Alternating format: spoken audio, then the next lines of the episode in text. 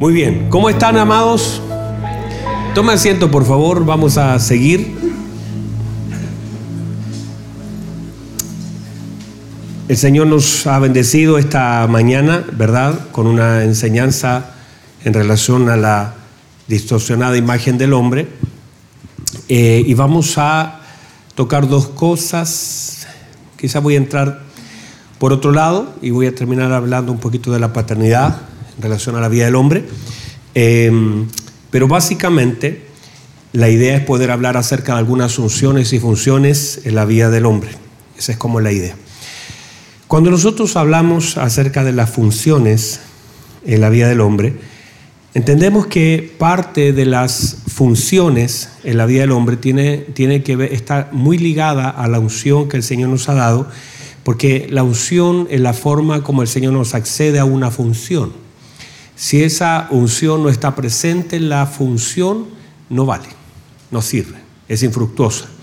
O uno puede hacer lo mismo, cualquiera puede predicar, cualquiera puede cantar, cualquiera puede servir.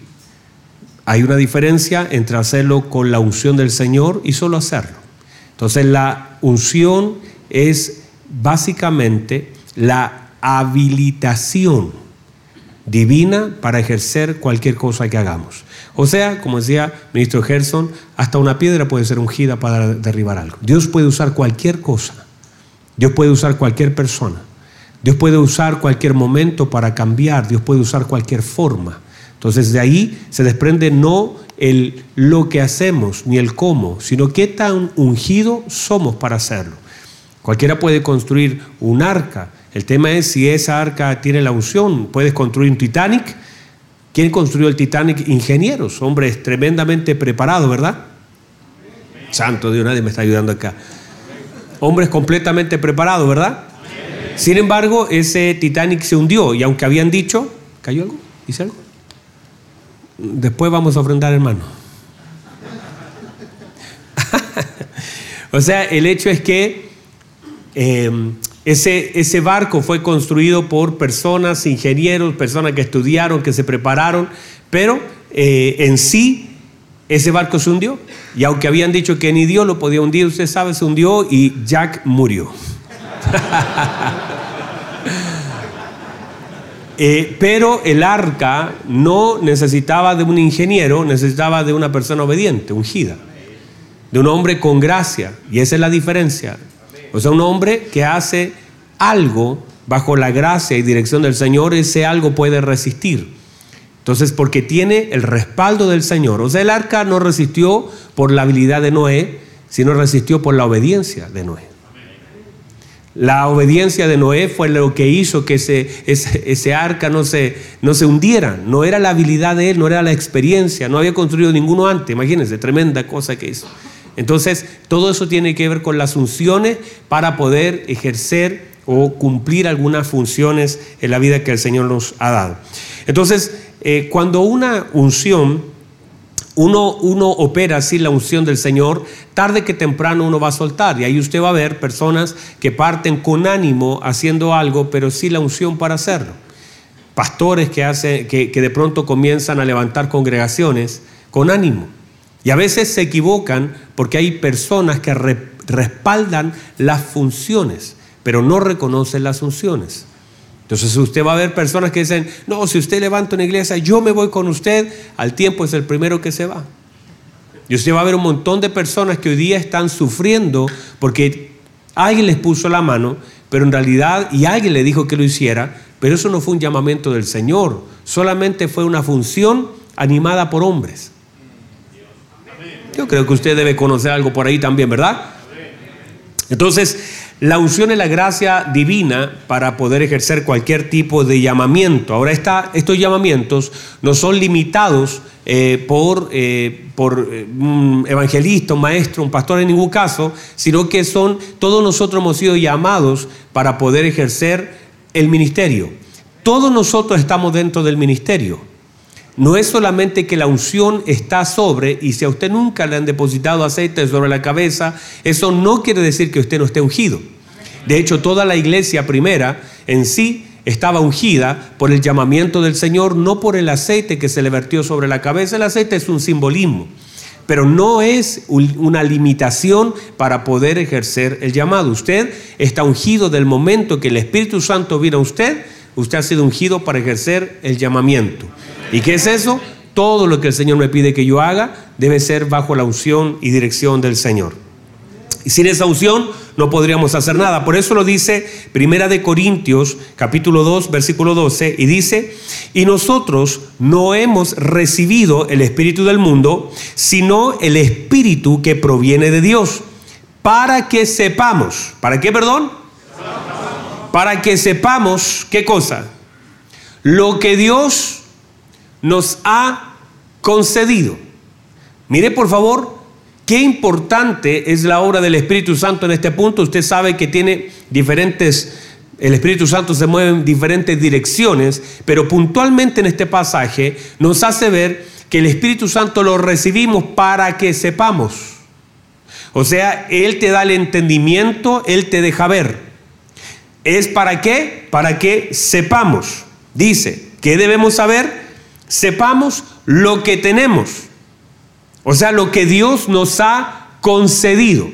Sin la obra del Espíritu Santo, no sabré lo que el Señor me concedió. Y ahí es donde la gente comienza a tratar de convencer lo que usted puede hacer y ahí vienen los motivadores.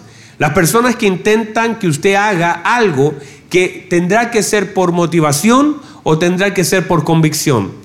Si es por motivación, siempre necesitará un nuevo motivador o alguien que le esté diciendo, vamos, que usted lo puede hacer, siga adelante, eso. Y lamentablemente puede abundar de eso la iglesia, pero llegará el momento que no estará ese motivador y usted lo dejará de hacer. O enfrentará algunas cosas en su vida que serán difíciles de enfrentar y usted va a soltar a causa de aquello que enfrenta. Pero cuando usted está bajo la convicción, la convicción está por sobre la condición. O sea, las condiciones pueden ser adversas, pero la convicción es tal que usted lo sigue haciendo. O sea, usted no suelta por la condición, no es que, por eso hay gente que, por ejemplo, puede por convicción mantenerse en un trabajo porque sabe que debe estar ahí, aún así le ofrezcan dinero en otro lugar, le ofrezcan otro puesto, le ofrezcan otras cosas, porque tiene una convicción que el Señor le ha llevado hasta ahí y no va a salir no por el dinero, porque pueden ser mejores las condiciones, pero nadie puede mejorar una convicción. La convicción es la obra del Espíritu Santo que te permite saber, entender, conocer aquello que tienes que hacer y aquello que el Señor te ha otorgado. No sé si alguien puede recibir eso. Pero es, el hecho es que cuando tú te mueves por convicciones, esas convicciones no importa si te aumentan el horno de fuego de 3 a 5 a 10 a 20 veces, si le meten más leña, si, si hay más amenaza, eso no cambia nada porque la convicción no se mueve por las condiciones. La convicción es, sirvo porque sé que el Señor me ha llamado a servir. Doy porque el Señor me ha llamado a dar. Voy porque el Señor me ha enviado. No cambia por lo que vivo, no cambia por las ofertas, no cambian por las enfermedades. Hago lo que tengo que hacer porque hay una convicción que gobierna mi vida. Eso es la unción. Entonces esta es una de las obras del Espíritu Santo. Siguiendo este pasaje de Génesis, eh, que dicho sea de paso, cuando hablamos de este libro Génesis, ¿cierto? Hablamos y siempre hemos hecho una mención, lo que es la ley de las primeras menciones, que eh, siempre es un punto tan importante que sepamos cada vez que buscamos una palabra bíblica, debemos buscar la primera vez que esa palabra aparece y esa, a eso se le llama la ley de las primeras menciones. ¿Cuándo fue mencionada por primera vez en la escritura? Porque a partir de eso muchas veces viene la verdad absoluta hacia adelante. ¿Cuál es el principio de esa primera mención? Entonces cuando nosotros vemos en esta en este Edén, entendiendo el Edén, por favor aquí atienden, me están atendiendo, ¿verdad? El Edén no es un lugar, el Edén es Cristo. O sea, el Edén no es necesariamente un lugar, el Edén es Cristo. El, hombre salió, se fue, ya no estaba.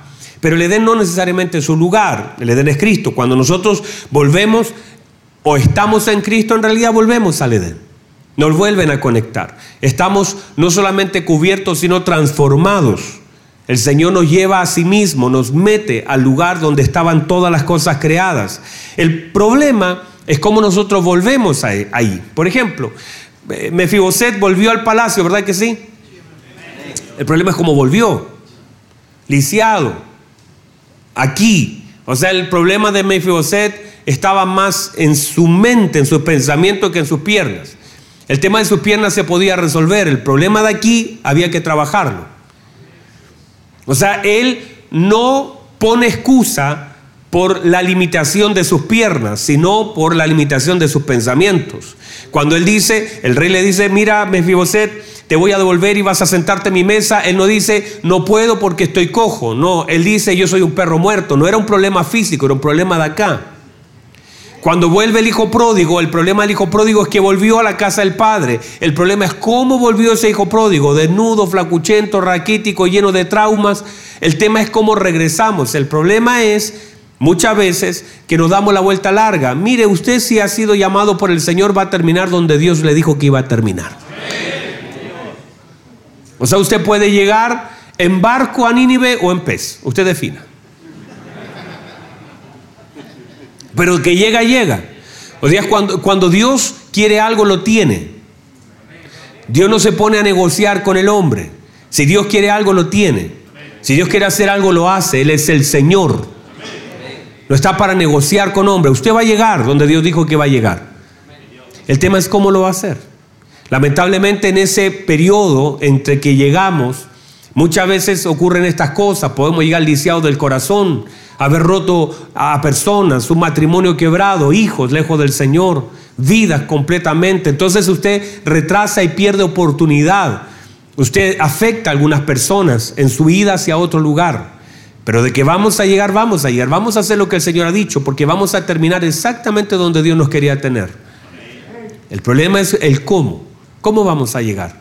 Lisiados del corazón, afectados, dañados, ¿Cuánto nos tardaremos en estar reparados? Ese es el verdadero problema. Entonces, la orden, la orden de Dios para el hombre. El hombre, sin lugar a dudas, es una primicia, es una primicia de Dios. No es la mujer, es el hombre la primicia de Dios. Y usted si entiende de primicia, la Biblia establece que si las primicias son santas, toda la masa restante será santificada. Por lo tanto, mucho tiene que ver con nosotros, los hombres, que somos primicias del Señor en esta tierra.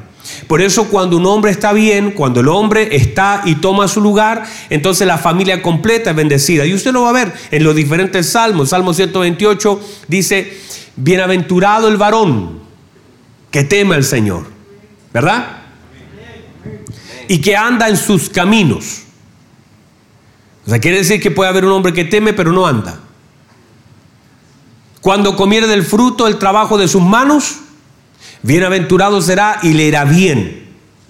Luego dice, su mujer, sus hijos serán como planta de olivo alrededor de su mesa y su mujer como una vid que lleva fruto a los lados de su casa. Dice su mujer, no dice sus mujeres. no, no le pegue un codazo a nadie. Dice su mujer será como una vid que lleva frutos a los lados de su casa. Dice, he aquí que así será. Bendecido el hombre que tema al Señor. O sea, entender la importancia de un hombre temeroso y como ese hombre. Y dice, así será bendecido. ¿Cómo será así bendecido? La bendición de Dios es ese hijo. La bendición de Dios es esa esposa que tiene fruto. Pero cuando hay un hombre que no, no teme al Señor ni anda en sus caminos, tiene una mujer sin fruto. Y a veces las personas están reclamando por las mujeres que no tienen fruto, pero a ellos le falta el temor, porque el temor suyo es el fruto de su esposa. Santo Dios. ¿Quiere hijos que produzcan olivos? Tienes que ser un hombre temeroso del Señor. No puede haber hijos llenos de aceite si no hay hombres que caminan con el Señor. Entonces están de alguna forma condicionados en alguna manera. Dios lo puede hacer. Usted puede alejarse del Señor, igual Dios puede tomar tu hijo. Claro que sí, pero el diseño de Dios se rompe, el cable se desconecta. Pero cuando el cable está conectado hay una armonía. Mujer, hijos, casa, bien, bendición, fruto. Todo armonía. Entonces usted dice, eh, y la gente dice, pero usted no tiene problema. No, es que está todo armónico porque parte de un hombre. Por eso los salmos parten hablando de un hombre. Bienaventurado el hombre que no anduvo en consejo de malo, ni en silla de escarnecedores se ha sentado. ¿Qué más dice? ¿Ah? No se salve en el Salmo 1.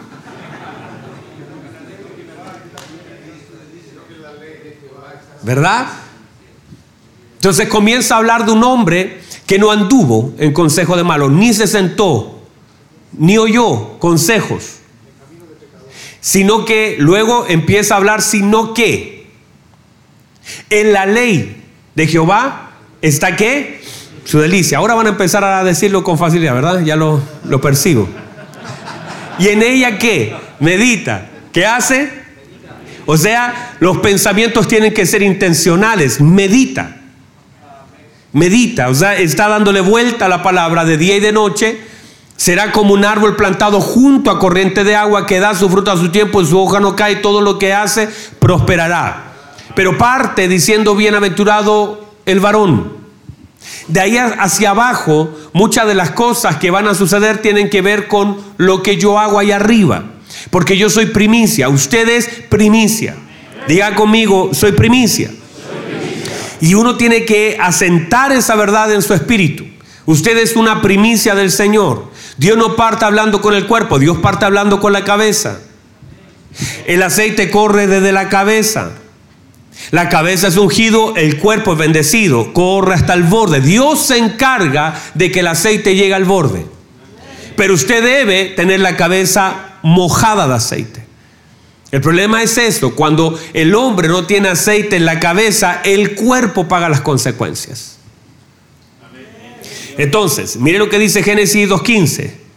Dice, tomó pues Jehová al hombre y lo puso en el huerto de Edén ¿Para qué? Para que lo labrara y para que lo guardase.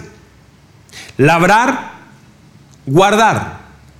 Labrar y guardar. Entonces, el hombre no fue creado como un adorno del Edén, en ningún caso, sino que fue creado como un mayordomo del huerto del Señor. Y ese huerto será tan productivo como el entendimiento, la obediencia, el esfuerzo y la exactitud del hombre en aquello que se le ha encomendado. O sea, sin que el hombre tenga ese entendimiento, obediencia, sin esfuerzo y sin esa actitud, entonces se pierde la oportunidad de aquello que Dios quiere hacer. Labrar tiene que ver con trabajar y hacerlo productivo, y cuidar tiene que ver con proteger y cercar, que son básicamente las palabras que ahí se usan. Entonces, dos tareas importantes del hombre, labrar y cuidar. Pero no puede ser productivo algo que no se cuida. Por lo tanto, estas dos palabras van de la mano.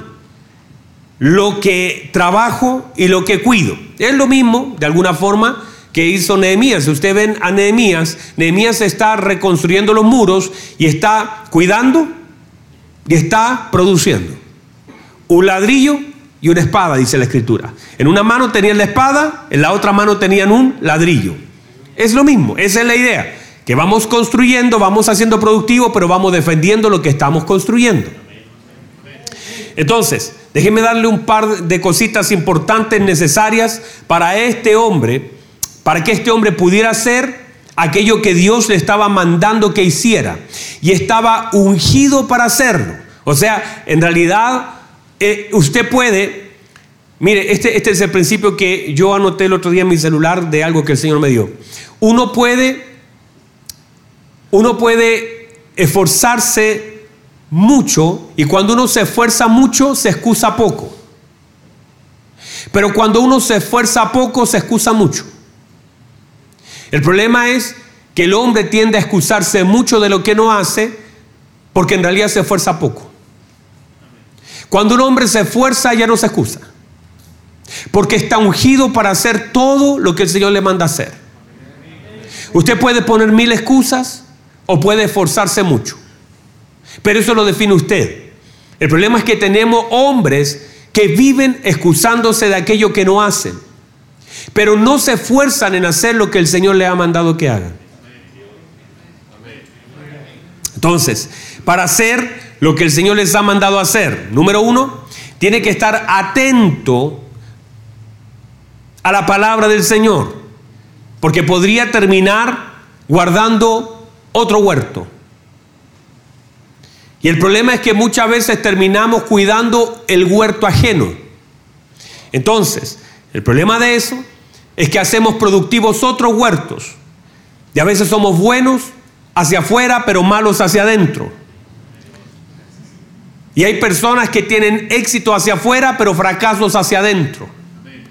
Son, tienen fracasos internos, pero éxitos externos. Y los éxitos internos no, no, no equilibran la vida. Por eso hay personas que podrían tener éxito y terminan suicidándose.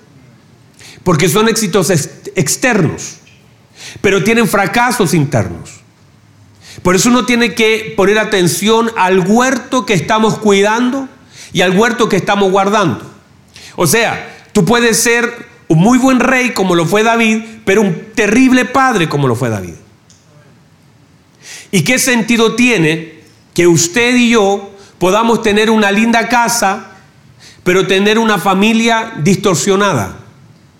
De tener un lindo departamento con lindo mueble, una cama hermosa, un televisor grandote y una familia que no ama al Señor.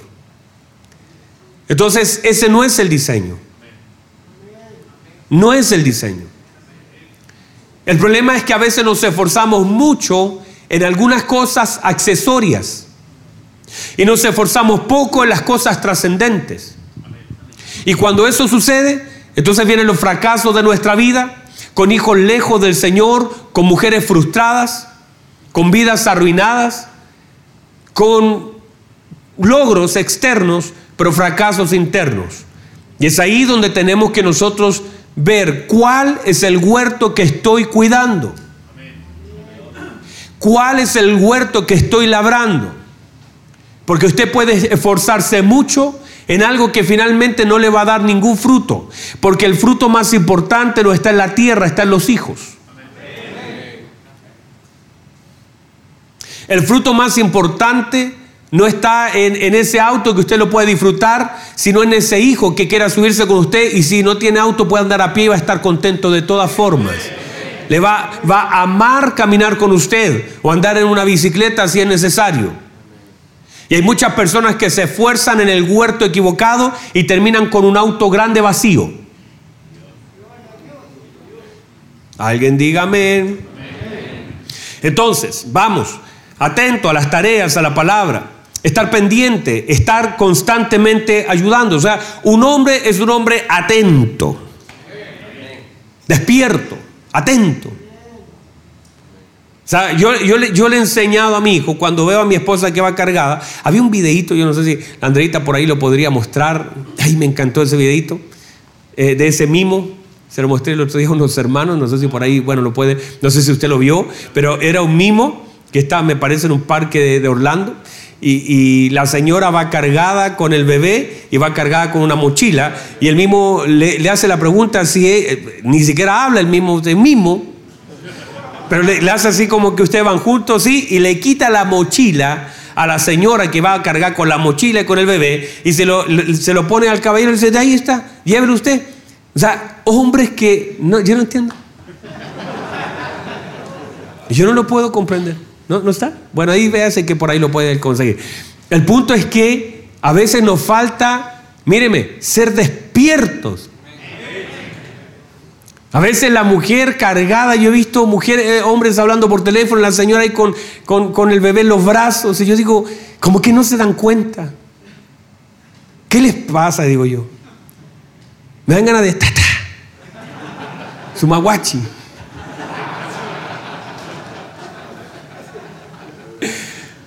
Digo, ¿cómo, no, no, van a tener la, los ojos abiertos para notar que que pueden hacer algo más.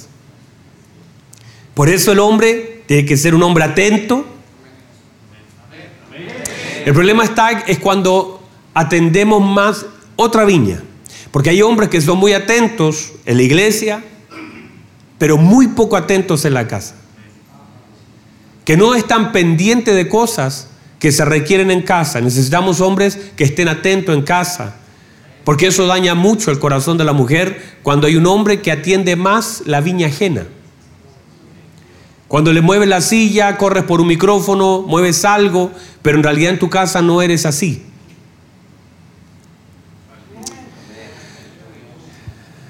Los hombres, puse en el video que subí, también lloran, los hombres lavan platos, deberían hacerlo. No, eh, el tema a veces ahí es donde luchamos con cosas que están mal. Nosotros podemos hacer todo. Así como las mujeres pueden hacer todo, los hombres también pueden hacer todo. Y no se sientan ni más ni menos, más debe practicar eso. Yo a mis hijos con mi esposa les decimos, ustedes tienen que lavar los platos. Y claro, mi hijo me dice a veces, claro, me tienes eh, en esclavización, papá. Y en realidad eh, el punto es que hay que enseñar a nuestros hijos a colaborar, a que ellos sepan que deben lavar la losa. Alguien dígame. Y de hecho yo le digo esto es porque finalmente está, está el videito ese, para, ya veamos para, para mostrar el videito. Mire, ahí está. Mire. Ah, qué lindo, ¿no? Y, y mire la gente comienza a aplaudirlo. Mire. Póngalo otra vez, póngalo otra vez ahí. Mire. Mire, ahí va atrás, la señora cargada, guagua, mochila. Anda juntos, sí, sí. Anda muy lindo, con lentes, linda camisa. Yo le doy su maguachi. Entonces, usted ve eso, y eso parece que fuera. Eso es chistoso y está en un video, un registro, pero, pero en realidad eso es la verdad. Hombres que no se dan cuenta. Hombres que, que, no cumplen una función de cuidado. Quieren, quieren esposas productivas, pero no las cuidan. Quieren esposas productivas, pero no las cuidan. No están pensando en querer descansar, querer dormir, querer ir a un lugar. Hermano, entre más, mire, entre más la cuiden, más productiva se vuelve. Alguien diga amén. Yo sé que si hay, alguna mujer en casa, está, amén, gloria a Dios, usa tu siervo, Señor. Tengo un convenio con las mujeres yo. Pero entre más la cuida, más productiva se vuelve. Entonces, cuídela. Bueno, algunos hermanos ya se están yendo, bueno, vaya a seguir. Cuide lo que el Señor le ha dado. Le voy a decir esto, si usted no la cuida, alguien más la va a cuidar.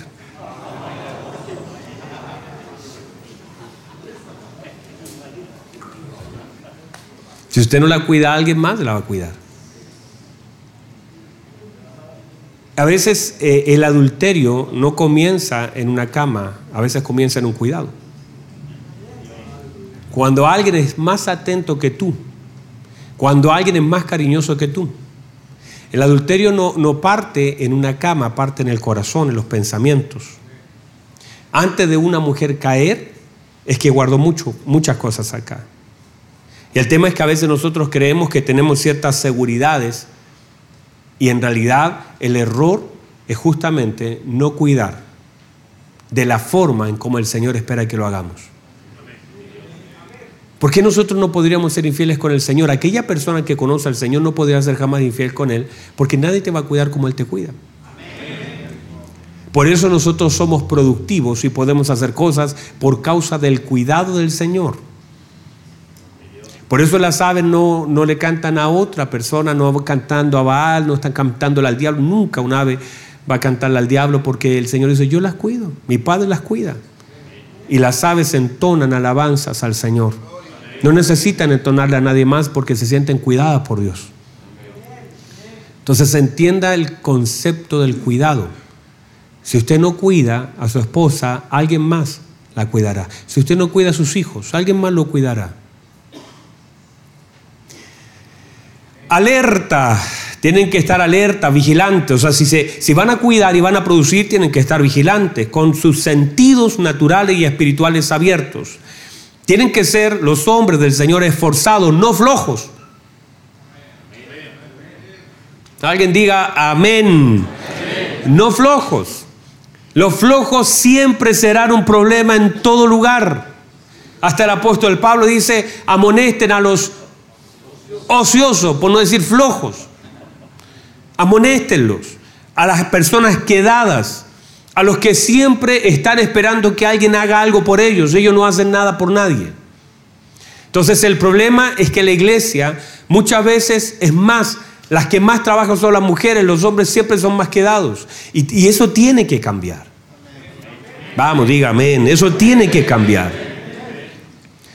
De hecho, usted va a ver incluso el servicio, no solamente el servicio financiero, Dice la Biblia que las mujeres servían al Señor con sus bienes, pero lo servían de todas las formas posibles. No hay un hombre que tenga un perfume, fueron las mujeres. Los hombres reclamaban por lo que las mujeres daban. Entonces uno se da cuenta que a veces el problema le costó, mire, para entregar el barquito Pedro, el Señor dice que le rogó. Eh, los hombres a veces no tienen las, no, son, no son alentados, diría mi abuelita, son flojitos a veces. Y, gran parte del problema que a veces ocurre las, en, los matrimonios, en las relaciones, tiene que ver con un hombre que a veces no responde de la forma correcta a lo que tiene que hacer. Y eso provoca que el hombre finalmente sea una persona quedada. Mire, gran parte de los problemas económicos no es la falta de oportunidad, sino la abundancia de la flojera. Porque se puede hacer más. Porque nosotros por una cosa de naturaleza somos productivos. Tenemos el respaldo de Dios. Pero hay personas que siempre están cansadas. Son como Garfield. Siempre quieren dormir. Y no, y no están, y, no, y siempre están reclamando y siempre culpan a los demás por los errores de ellos y no son productivos. Y teniendo la oportunidad por una cosa de diseño, usted es un hombre que tiene la capacidad de multiplicar, de producir, de que le vaya bien. Pero lamentablemente a veces somos quedados. Reclamamos, todos tienen la culpa, el jefe, mis compañeros, el trabajo, todos tienen la culpa, pero yo no produzco. Si tiene que barrer barras, si tiene que limpiar un auto, limpia un auto, si tiene que, hacer pancito, haga pancito, si tiene que vender algo, venda, si tiene que ir a una chacra a, buscar pimentones, venda, si tiene, haga lo que sea, pero sea productivo. No se ha quedado que usted puede, después de esforzarse tanto, no tener mucho, pero nadie podría recriminar que no ha hecho lo suficiente. No puede dormirse hasta tarde, usted tiene que estar despierto, usted tiene que levantarse temprano. No puede estar con el control en la mano todo el día jugando PlayStation. No puede hacer eso. A veces la desgracia justamente de la familia es un hombre quedado, flojo, perezoso.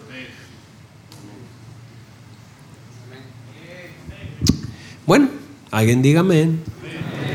Tiene que ser una persona valiente, un hombre de Dios valiente, que sepa pelear las batallas que esté entrenado, que enfrente las cosas que están mal, que sea capaz de pedir ayuda, reconocer sus errores, humillarse si es necesario delante de Dios, asumir aquellas cosas que están mal. Debe buscar herramientas, formas y alternativas de hacer las cosas. Tiene que ser proactivo, anticiparse al problema. Tiene que ser inspirador, no, no manipulador, no amenazador, no violento. De ninguna forma. Debe ser protector, cuidar aquello que se nos ha encomendado. Santo Dios, se me fueron todos, mi hermano. Sepa usted que tengo un convenio con las mujeres, por eso estoy hablando esto. Tiene que ser un buen administrador, un mayordomo. Saber usar los recursos disponibles, tiempos, tareas, recursos y evaluaciones. Un mayordomo Debe tener entonces conciencia de tiempo, de tarea, de recurso y evaluación. Tiempo. A medir, aprender a medir, conocer y administrar el tiempo. O sea, el tiempo es un, hoy el tiempo es una medida que debemos cuidar y debemos administrar con mucha sabiduría. Con mucha sabiduría. Yo bendigo porque ustedes vinieron y están dando este tiempo para su formación y espero que así sea. Que algo de esto le, les mueva algo. ¿Cómo estuvo? Bueno, estuvo bonito, estuvo bien, el pastor simpático. O sea, si es eso, entonces no sirvió para nada. Algo se tiene que remecer internamente. Aproveche bien el tiempo. Parte de la mayordomía tiene que ver con el tiempo, porque es el recurso más limitado que tenemos. No hay otro recurso tan limitado como el tiempo. Como es tan limitado, tenemos entonces que administrarlo mejor, porque entre menos el recurso, más debe ser la administración. También deben ser las tareas definidas, tareas, definidas las tareas. ¿Cuáles son, ¿Cuáles son las tareas que están asignadas plenamente a mi vida? Que no puedo ser reemplazado. Hay cosas, mire, míreme, si yo no predico, alguien más va a predicar. Si yo no canto, alguien más va a cantar. La pregunta es, ¿quién te reemplaza como esposo? ¿Quién te puede reemplazar como padre? Entonces uno tiene que definir las tareas en las que yo soy irreemplazable. Porque en algunas me hago único, pero soy reemplazable. Después de que yo me muera, se levantará otro pastor. Después de que yo me vaya, se levantará otro escudero. O sea, hay tareas que son reemplazables. Y a veces nosotros nos hacemos únicos en tareas reemplazables. Y a veces no nos damos cuenta que las tareas en las cuales no tenemos reemplazo no las cumplimos. Santo Dios, hermano, eso es una bomba que alguien tiene que tomar acá. ¿Quién te reemplaza como esposo? ¿Quién podría cuidar a tu esposa, besar a tu esposa? Nadie. Porque en eso usted no tiene reemplazo. Pero actúa como si lo tuviera. Porque si usted no le está diciendo lo que ella necesita oír, ¿Quién lo va a reemplazar a usted? ¿Quién, ¿Quién, va a reemplazar su vida en relación a sus hijos? ¿Quién lo va a reemplazar a usted? Si esa asignación es suya, no es del profesor, no es del pastor, es suya, es mía, es mi tarea. Yo llevo a mi hijo al baño por la noche, yo le limpio su trasero, yo le debo enseñar cosas, yo le debo formar bajo un modelo correcto. Él tiene que verme a mí y ver un modelo. No ver una distorsión de un modelo, ver un modelo. No tengo que darle explicaciones, tengo que mostrarlo. Nosotros nos llenamos de explicación con los hijos cuando no somos capaces de manifestar el modelo. Pero cuando usted manifiesta un modelo ya no tiene que darle explicaciones. Ellos te ven y ellos hacen aquello que ven. Porque ellos repiten conductas. Pero cuando usted no está haciendo un modelo, entonces hay una distorsión y ahí comienza todo otra vez. Otra vez la ruedita. Entonces tenemos que ir luego a retiros, a encuentros, pasar la vida sanando cosas que se hicieron mal en la paternidad. Y el problema es que en vez de estar capacitando al hombre, preparándolo enteramente para buena obra, lo tenemos que andar reparando y armando otra vez. Armando hijos de padres que no asumieron su lugar. siempre postergando. ¿Quién te reemplaza a ti? ¿Quién te reemplaza como hijo? Usted tiene una responsabilidad con sus padres, llamada honra, y nadie lo puede reemplazar ahí. No puedo esperar que el gobierno, no puedo estar esperando una pensión del gobierno. Yo soy ese hijo que dará fruto para la vida de mis padres. Yo soy ese esposo que será el que cuidaré a mi esposa, la amaré. No habrá nadie que le diga las palabras que yo le digo. Nadie la va a acariciar como yo la acaricio. Nadie la va a cuidar como yo la cuido. Nadie la va, le va a poner la línea como yo la debo poner. Si alguien la ofende, antes de que alguien la ofenda, va a tener que chocar con la muralla. O sea, nadie, no la voy a llevar a casa para que alguien la ofenda, sino que antes que eso pase, yo le pongo la línea. No voy a llevar a mi esposa a lugares donde la ofendan. Eso nadie lo puede hacer sino un esposo que entiende cuál es su lugar en el reino. Pero no puedo defenderla de otros si primero no la defiendo de mí, si yo mismo soy el que le estoy provocando las mayores heridas. ¿Cómo yo le voy a provocar las mayores heridas a mi esposa? ¿Cómo voy a ser yo el que voy a dañar las relaciones? Yo no puedo hacer eso. Que mis hijos eh, crezcan traumados por mi culpa, Cuando a veces hay padres que hubiese sido mejor que estén lejos que cerca por el daño que han provocado. Entonces defina las tareas en las cuales usted es irreemplazable como un hombre. En ese trabajo cualquiera lo reemplaza y lo hace mejor que nosotros. Pero en ciertas cosas nadie puede ser ni tener mayor influencia que nosotros. En la vida de nuestros hijos, la vida de nuestra esposa, la vida de nuestros padres, en aquellas vidas que han sido asignadas. Alguien diga amén. A ver. Ok, estamos acá todavía. ¿Están vivos? A ver, toque, toques el pulso a ver si está vivo, porque estamos recién entrando, mi hermano. Espero que esto le sirva. Yo espero que esto le pueda servir de alguna forma. Entonces, el tema de los recursos. Defina los recursos que tiene que administrar. Recursos, por favor, recursos son personas, son capacidades, son dones, son llamamientos, son finanzas, recursos. ¿Cuáles son sus recursos? Defínalos. Cinco. Cinco. ¿Qué? Cinco serán cinco. Cuatro serán cuatro.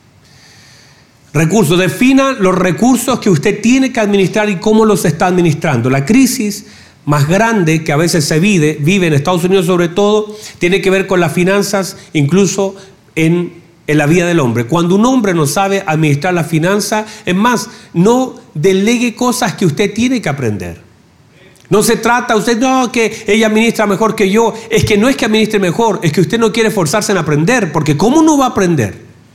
Administre. Dirija, no puede llegar con el cheque, todo usted lo administra mejor. ¿Cómo usted va? Y no es que se trate de que alguien más administre, no, no se trata de una lucha de administración, sino que de aprender, de tener dominio propio, de saber lo que se debe hacer, de cuidar lo que se tiene. No compre cosas innecesarias. No se endeude innecesariamente. O sea, hay cosas que no son necesarias, defínelas, sobre todo cuando te están diciendo que viene un tiempo de crisis. Cuando lo están diciendo, usted puede ser muy, ay, bueno, no, pero Dios me sostiene, el Señor es mi proveedor, sí, pero Dios nos respalda irresponsabilidades. Y a veces nosotros queremos que Dios respalde nuestras irresponsabilidades. Entonces defina las cosas, aprenda a guardar. Recuerde que los graneros, en sí José era el granero. Mire, guarden el granero.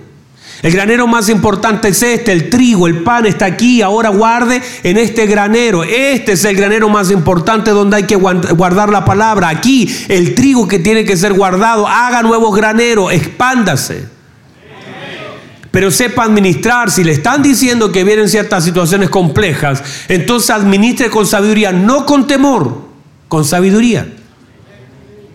Administre con sabiduría.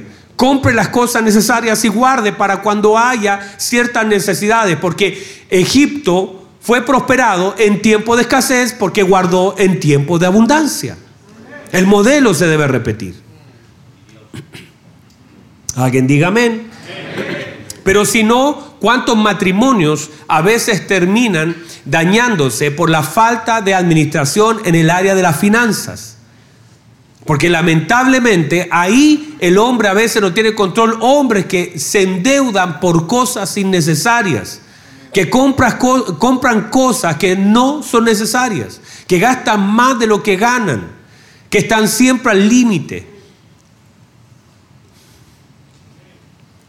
Y el tema es, no es solamente el ganar más, sino administrar mejor lo que yo tengo. Esa es la tarea. ¿Cómo administro lo que Dios me ha dado? ¿Cómo puedo administrar con sabiduría lo que el Señor me otorgó? Porque lo que debo pedir no es pedirle más al Señor, sino pedirle al Señor que me dé sabiduría para administrar mejor lo que el Señor ya me ha dado. Porque si no, seguiremos toda la vida ganando más y perdiendo más de lo que ganamos. No vea los nuevos negocios siempre como una nueva oportunidad, sino que véalo a veces también como una amenaza. Sepa discernir los ataques del diablo, que a veces las motivaciones son las incorrectas para meternos en cosas que tendríamos que haber evitado. Evite deudas. Evite deudas. Vamos, evite deudas. A veces nos volvemos esclavos de la deuda pagando intereses que no deberíamos pagar. Evite deudas. Nuestros hijos pueden terminar esclavos por las deudas de los padres. Eso fue lo que pasó con Eliseo. Ha venido el acreedor por las deudas del padre. Y el acreedor siempre golpeará la puerta y generará una presión. Por eso evítelas. Cuídese. Administre con sabiduría. Sea fiel en la administración que tiene. Si tiene una tarjeta, no es que la ah, voy a romperla. No, eh, administrela. Sepa que hay cosas que están delante de usted como un fruto que están delante de usted a la cual usted no puede estirar su mano. Sepa administrar con sabiduría los recursos. Esa es una mayordomía. No es solamente romper todas las tarjetas. Yo no digo rompa todas las tarjetas, téngalas si usted quiere tener una, sino que sepa cuándo y cómo. Pero sea sabio, piénselo, medítelo, órelo, vea si es necesario. No preste, no preste, no preste. No preste lo que no tiene, lo que no sea suyo, no lo preste. Toda la gente siempre va a golpear la puerta y si va a prestar, preste algo que si le afecta, no lo dañe. O sea, preste sabiendo que lo puede perder y suéltelo. Y si presta sin preguntarme a mí, no me venga a reclamar por lo que hizo. Desde ya se lo digo. Porque esto ya lo he enseñado a la iglesia. Le digo, iglesia, si usted va a prestar y no me considero a mí para eso, no me venga a reclamar cuando no le paguen. Porque mi respuesta será siempre no. A menos que esté dispuesto a perderlo. Yo he dicho, cuando alguien ha golpeado la puerta, me ha dicho, pastor, le digo a mi esposa, mira, esto se puede ir, se puede perder, ok, lo podemos hacer. O podemos ayudar, o podemos sembrar algo. Pero no preste, sobre todo en las iglesias, cuando comienza el problema de prestar para allá y para acá, genera un lío.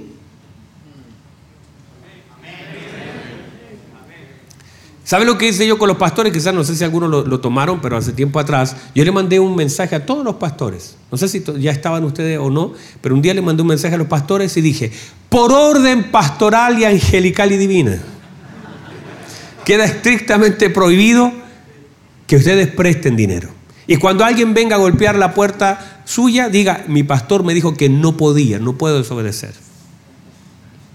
Pero cosa de que ellos supieran que es algo, una orden así como directa, no lo haga. Y si quiere, hay alguien que tiene necesidad, bueno, vea cuánto puede ayudar. Pero no pase lo que no es suyo, no dé. Mira, hasta Pedro dijo, lo que tengo te doy. ¿Cómo te voy a dar algo que no tengo? No le fue a conseguir, no dijo, espérame, me voy a conseguir. No, lo que tengo te doy. ¿Cómo, ¿Cómo te voy a dar lo que no tengo? ¿Cómo te voy a prestar lo que no tengo? Lo que me va a generar un problema.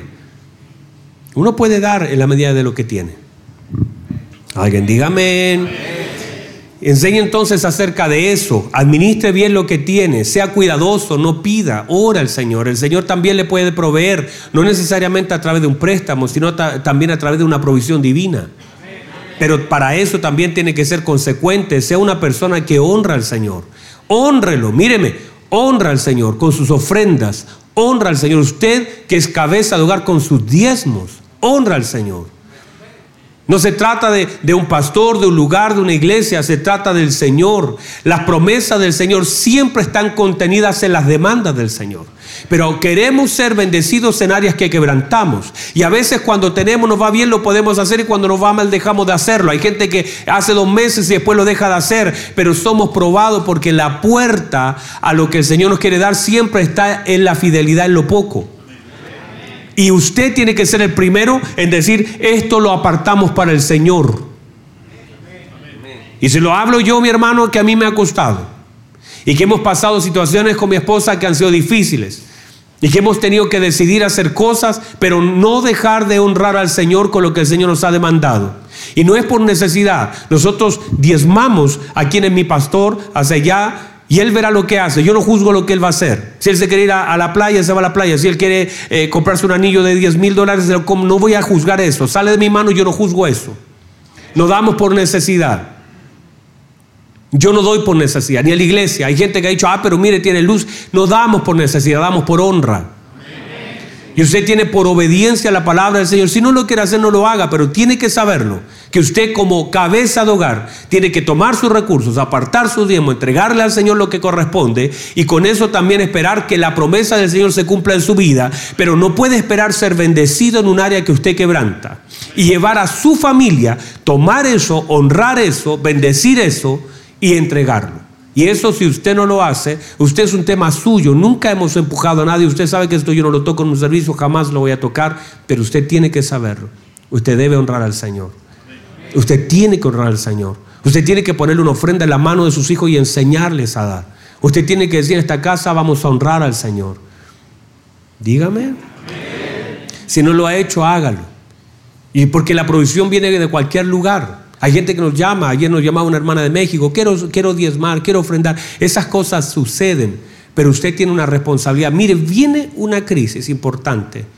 La pregunta es si tendrá la consecuencia suficiente para golpear la ventana de los cielos y decirle, Señor, ayúdame en este proceso. Así como Ezequiel miró hacia la muralla y dijo, Señor, recuerda que yo he andado en tus caminos, que yo he hecho tu voluntad. Recuerda todo lo que he hecho en tu casa y la Biblia dice, el Señor escuchó dijo, sí, es consecuente, me, me consta todo lo que ha hecho. Y dice que le extendió la vida 15 años. Pero a veces nosotros mirando la muralla no tenemos nada más que decir que avergonzadamente cerrar nuestros ojos y nuestra boca porque nunca hemos honrado a Dios. Honra al Señor. Honra al Señor y tome decisiones que honren al Señor a pesar de las situaciones que pueda vivir. A veces, a veces es un poquito más, a veces es un poquito menos, pero honra al Señor con sus finanzas, honra al Señor, aprenda a administrar lo que tiene, aprenda a dar lo que corresponde al Señor. Nunca se presente usted como hombre con las manos vacías. Nunca se presente de ejemplo en su casa, de ejemplo. Testigos son mis escuderos. Jamás me presento con las manos vacías. No importa si me invitan a predicar, me voy a otro lugar, voy a cualquier lugar o estoy acá. En los cuatro servicios yo no entrego un sobre vacío. Jamás lo he hecho. Y a veces me ha costado. Y he estado en momentos muy complejos de mi vida, pero tengo principios guardados en mi corazón que no los voy a transar. Jamás los voy a transar. Esto es lo que el Señor me enseñó, esto es lo que el Señor me reveló de este asunto y esto es lo que yo voy a hacer. Cuesta a veces mucho, pero se hace. Hágalo, mi hermano. Porque eso va a hacer que su familia esté alineada, ese cable va a estar conectado, porque esto es volver a conectar cables. Y ese cablecito tiene que estar conectadito. Tome la decisión con su familia, diga, vamos a honrar al Señor, vamos a tomar, vamos a hallar una primicia. Si lo hacen en sus iglesias, hágalo. Si el Señor lo puso en el corazón de alguien, hágalo. Honra al Señor. Dígame, por favor. Y la evaluación, ya estamos eh, seguros, ya estamos. Evaluación, por supuesto, tenemos que evaluar lo que hacemos. Por supuesto. En esta administración de mayordomía tenemos que evaluar lo que estamos haciendo. Debemos pensar que es quién, míreme, quién te está midiendo. ¿Quién está midiendo lo que haces? Porque a veces nuestras medidas son equivocadas. Míreme por favor, no piense que lo que usted hace le es indiferente al Señor. No lo es. Lo que usted hace muestra lo que usted conoce al Señor. Y no solamente ya hablamos de las finanzas, de la vida, lo que usted hace, lo que no hace, su servicio. ¿Sabe? Usted debería ser el primero en levantar la mano en servir. Sus hijos deberían verlo en una puerta sirviendo al Señor. Sus hijos deberían verlo barriendo ahí. Sus hijos deberían verlo a usted limpiando un parlante. Sus hijos, su esposa debe ver a usted cómo honra al Señor con lo que el Señor le ha dado su fuerza. Honra hasta el último día al Señor en todas las cosas que pueda, evalúe lo que está haciendo, en qué está sirviendo a la iglesia, cómo lo está haciendo, cuál es el ejemplo que está dando. Entonces, tenemos que considerar constantemente evaluaciones de aquello que hacemos, porque también somos evaluados por el Señor. Ha sido pesado, dijo el Señor, y, ha sido encontrado falto, porque Dios nos pesa. Dios pesa lo que hacemos y Dios pesa las intenciones de lo que hacemos. No debemos ser críticos y culposos, sino que con sabiduría, entonces, evaluar bien aquello que hacemos y siempre podemos hacerlo mejor y siempre podemos dar más. Vamos a cerrar este tiempo, hijo. Póngase en pie, por favor. Aquí fue más pesada la cosa, ¿verdad? Bueno, Les aseguro el otro segmento. Vamos a cerrar el próximo segmento y va a ser un tiempo de ministración. Porque gran parte de las cosas que de pronto están sucediendo en nuestra vida tiene que ver justamente con esta falta de paternidad, de revelación, de entendimiento. Y el problema es que en algún momento ese cordón se debe cortar. Dice que muchas de las cosas que a veces están mal en nosotros, esta distorsión viene un poquito más atrás, viene de más allá atrás.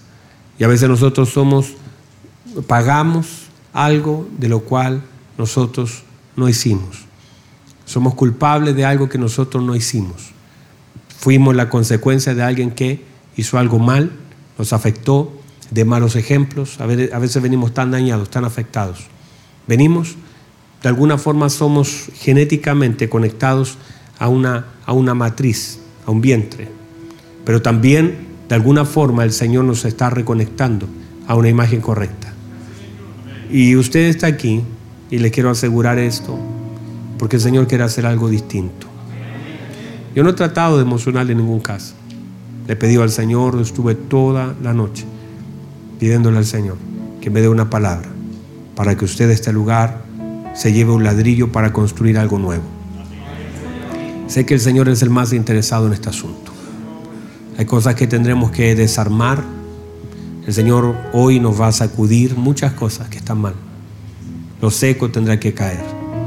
Hay cortes que el Señor va a hacer, hay podas que el Señor va a hacer. Tendremos que pedirle perdón al Señor. Hemos hecho tanto daño, consciente e inconscientemente. Tendremos que pedirle perdón al Señor por lo que hemos hecho y aún por lo que no hemos hecho, pecados de omisión. Tenemos un lugar que el Señor nos ha otorgado. Usted y yo nacimos hombres, no porque el cromosoma se... No, no, no, no. Usted es un diseño de Dios, intencional de Dios. Ahora en ese diseño, haga lo que el Señor les ha pedido que haga. Honra al Señor con su vida. Usted tiene un depósito tan grande. Por eso cuando estas reuniones se dan, Sé que el infierno se pondrá en su contra para que usted no llegue. Todo esto será una obra del infierno para que usted no llegue, porque si llega, es más, yo quiero decirle al mismo infierno, ya demasiado tarde. Usted ya está aquí, de recibir la palabra, algo va a aprender y esto va a dar fruto. Pero primero tenemos que ponernos en un espejo, mirarnos. De hecho, afuera, no sé si está Sergio afuera, hay un, hay un televisor. Usted afuera va a pasar a ese televisor y se va a mirar, hay una camarita. Mírese. Y cuando se mire, va a haber una distorsión, porque esa es como la idea de, esa, de ese televisor. Véase y piense en lo que ve. Que muchas veces la imagen, tal vez sus hijos no pueden ver a Cristo en usted. Quizás su esposa no puede encontrar a Cristo en usted. Quizás sus padres, mirándolo a usted como hijo, no ven a Cristo en usted. Pero eso puede cambiar. Y lo más hermoso es que podemos ser transformados delante de los ojos de nuestra familia. Ellos pueden ver nuestra mutación, nuestra transformación, que de tal forma que ellos digan, no es lo que era antes. No por un seminario, es por una vida de Cristo. No es solamente esto, porque esto el Señor viene tratándolo con ustedes y en esta congregación y en todo lugar hace muchos años. Pero hay ciertos cables que hay que volver a conectar y que Dios está interesado en hacerlo. Así que usted ha venido a este lugar, yo agradezco que esté en este lugar, creo que el Señor es tan intencional que nos permite estos tiempos, porque nos ama. ¿Sabe lo que dice el Señor? El Señor cuando estaba delante de los cuatro mil, dice que tuvo compasión, porque era como ovejas que no tenían pastor, y les comenzó a enseñar muchas cosas, porque la mucha enseñanza manifiesta el mucho amor. Y el Señor nos está sumando todos los días porque el Señor te ama. Quizás ahora mismo pueden haber muchas cosas en su mente diciendo, ¿qué, ¿qué hago acá? ¿O por qué he fallado en esto? No se llene de culpa. Vea esto como una oportunidad divina para, para cambiar algunas cosas que están mal. Y que Dios sabe que están mal. Y que usted sabe que están mal. Y que no están siendo fructíferas. Pero Dios las va a cambiar. Cierre sus ojos, por favor, levante sus manos al cielo. Levante sus manos al cielo. Adora al Señor.